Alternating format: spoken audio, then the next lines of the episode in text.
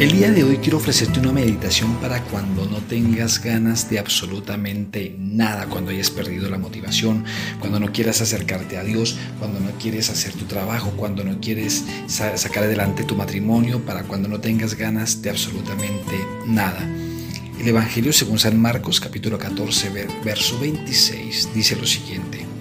Y cantados los himnos salieron hacia el monte de los olivos vamos a meditar un poco en este pequeño versículo, pero muy profundo. Mira, eh, eso se da en el contexto de la fiesta de la Pascua judía, ¿no? Mira, eh, esta era una celebración que, entre otras cosas, iba acompañada de gestos rituales, una cena y el canto de varios himnos. Hasta aquí, pues, no encontramos nada que parezca extraño, pero ¿qué tal si revisamos un poco el contexto de, este texto? Mira, ya en varias ocasiones Jesús había anunciado su pasión, llegando incluso a detallar la forma en que, en que iba a morir.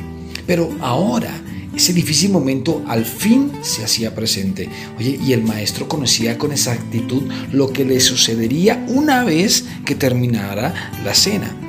Es aquí que, que yo me pregunto, por ejemplo, si yo hubiese estado allí en el lugar de Jesús, sabiendo que después de un momento me esperaba la muerte y en aquel tiempo era eh, considerada la muerte más horrenda, ese tipo de muerte, la cruz. ¿Quién tendría ganas de cantar, por favor? Y sin embargo, Jesús lo hizo. Eh, surge entonces la pregunta, ¿no? ¿Qué fue lo que cantó Jesús en aquella noche? Pues bueno, me puse a investigar los rituales judíos y encontré que eh, en ese ritual en la Pascua se acostumbraba cantar los salmos del 113 al 118. Se les denomina salmos del Jalel, pues tienen que ver con la alabanza a Dios por la liberación de la esclavitud egipcia. En la costumbre judía pues se hacía lo siguiente, se cantaban los dos primeros, 113 y 114, antes de la cena, y los últimos cuatro, del 115 al 118, se cantaban al final de la cena. Eso significa que antes de que Jesús salga a su pasión y, encontrarse en la muerte en la cruz, eh, cantó frases como las siguientes, ¿no? Eh, frases como, por ejemplo, déjame ver, tierno y justo es Yahvé, nuestro Dios es compasivo, de Salmo 116, o Den gracias al Señor porque es bueno, porque es eterno su amor del Salmo 118. O, igual dentro de ese mismo Salmo 118, Yahvé está conmigo, no temo, ¿qué podrá hacerme el hombre? Entonces, oye, alguien se preguntará, ¿cómo cantar frases de amor y confianza en Dios que en ese momento me está dirigiendo a la muerte?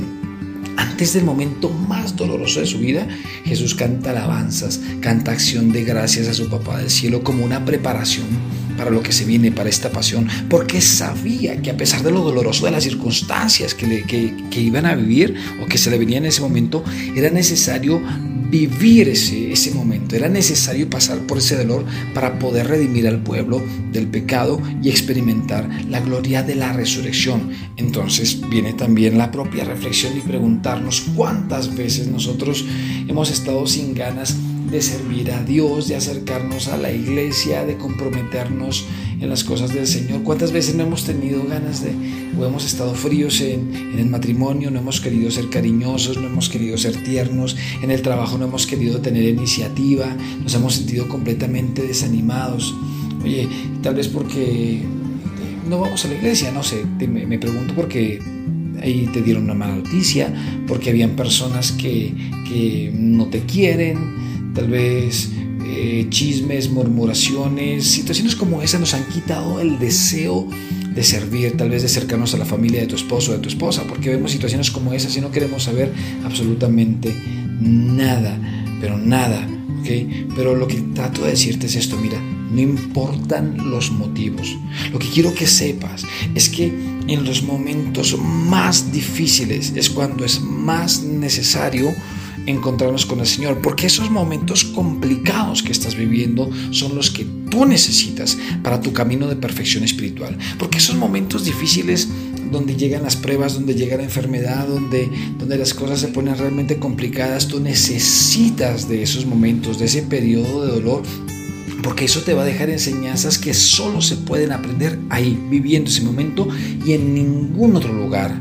Por eso, mi querido hermano, yo te animo, sé que es duro, sé que es difícil, pero a pesar del dolor que estés experimentando, a pesar de las dificultades que vivas en este momento, es la hora de volver a bendecir al Señor, de cantar, de confiar que eso que estás viviendo es para un bien mayor, así como lo hizo el Señor. Sabía que llegaba el dolor, pero él decidió cantar y bendecir a su Padre del cielo porque ese momento que se aproximaba era el que se necesitaba para después vivir la resurrección. Y eso que tú estás viviendo ahora, ese momento de complicación, ese momento donde parece que no encuentras salida, si tú perseveras tomado de la mano del Señor, te aseguro que después vas a ver luz y te darás cuenta que esos momentos eran necesarios para que tú crezcas, para fortalecer tu vida espiritual, para fortalecer tu trabajo, tu familia, tu camino en el Señor. Y al final podremos cantar juntos como dice el Salmo 18, 118 en el versículo 14, mi fuerza y mi canto es el Señor, Él fue mi salvación. Soy Edwin Mauricio García, puedes encontrarme así en redes sociales, te mando un abrazo enorme y que el Señor te bendiga.